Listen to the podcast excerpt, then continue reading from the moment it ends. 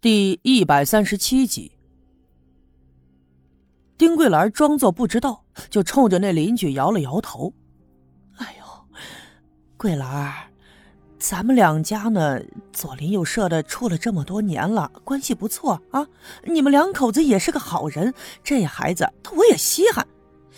不过呀，你们家这两天发生的事儿，可是太出奇了。昨天晚上啊，我就听见院子外头有人喊你的名字呀。这听声音是你家富贵吧？啊，这别是他的魂儿回来了吧？对了，这前两天你家孩子闹夜，六姑不是给看了吗？就说了你们家孩子身上啊招惹了不干净的东西。你你你可别怪姐姐我说话难听啊！我这也是小门小户的，就想好好的过个日子，可不敢惹上这样的东西。呃，孩子，你还是先抱回去吧啊！我们可是实在不敢再给你看孩子了。听他这么一说呀，丁桂兰明白了，虽然说心里头有些难过，不过也可以理解，谁都不想惹祸上身，所以她只好强忍住泪水，抱着孩子转身走了。刚走到院门口的时候，邻居家的女人追了出来，就对他说了：“哎，呃，桂兰。”不如你把孩子抱到六姑家去。这六姑是大仙儿，身上有道行，她肯定啥都不怕的。丁桂兰离开了邻居家，心里头更加的烦乱了。不过仔细一琢磨，她的话说的有道理呀。六姑是个大仙儿，这一般的妖魔邪祟都怕她，所以如果把孩子送到六姑家，那是最好的办法。人们都说了，人死以后七天还魂。或许等过几天，陈富贵的鬼魂就不会回来闹腾了。到时候呢，再把孩子接回来，那也不迟啊。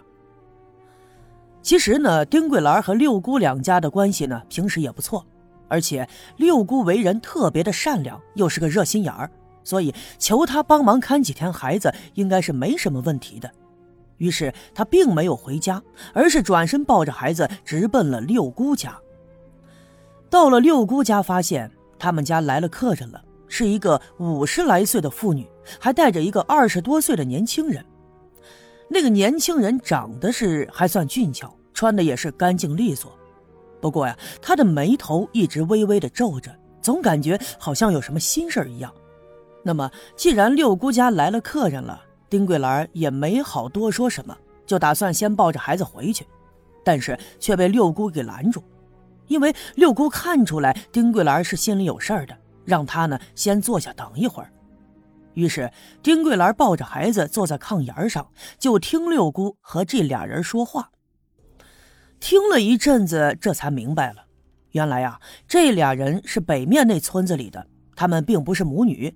年轻人管那妇女叫四姨。原来呀，最近呢，有人给这年轻人介绍了一闺女，他们俩见了一面。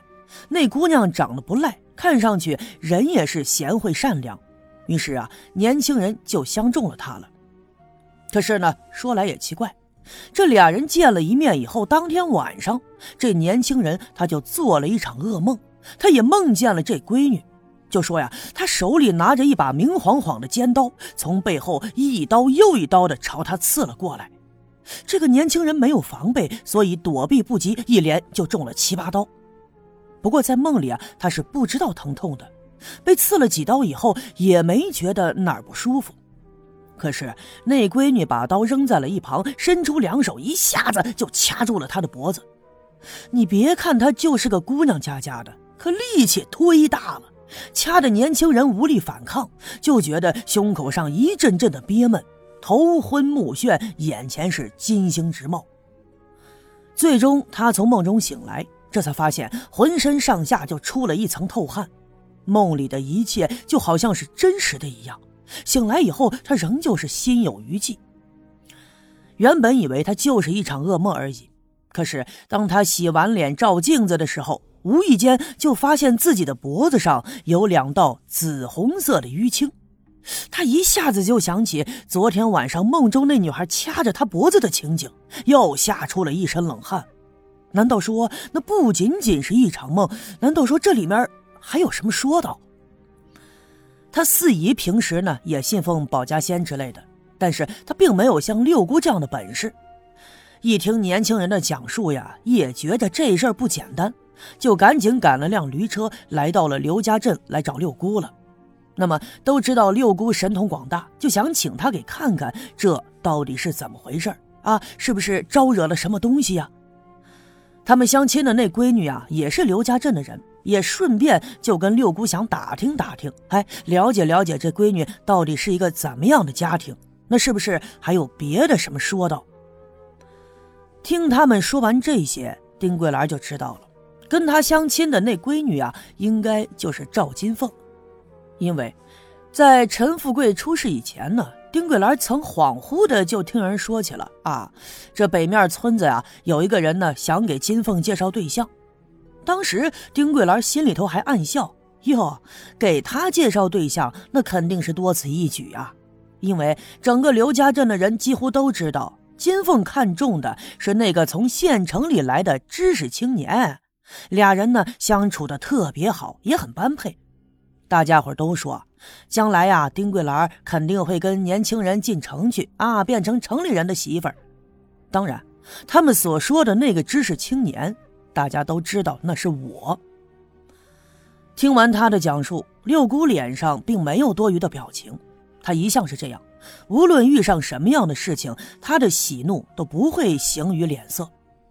她点了点头，对那女人说了：“嗯。”你说的这闺女啊，我知道，她是赵村长的闺女，叫赵金凤。哎呀，对对对，就是叫赵金凤。那个年轻人的四姨点头答道：“赵村长呢，是我本家哥哥，金凤这孩子是我看着长大的。他们家门风好，我哥他从小对金凤管教的也严。金凤这孩子能干，心地善良，是个好孩子。”他们家呀，应该没招惹什么，没有别的啥说道。听六姑这么一说，他们俩就对视了一眼，脸上不禁露出了惊恐的表情来，就对六姑说了：“那那照这么说。”六姑点了点头，就问他们：“你把这孩子的生日时辰告诉我，我给他掐算掐算。”于是年轻人就把他的生日时辰告诉给了六姑。六姑伸出手来，眼睛微微的闭上，又掐指算了几下，这才睁开了眼睛，对他们说：“嗯，这孩子呀是半羊之命，他是不是还有一个哥哥兄弟什么的？”听他这么一说，年轻人的眼圈一下子就红了。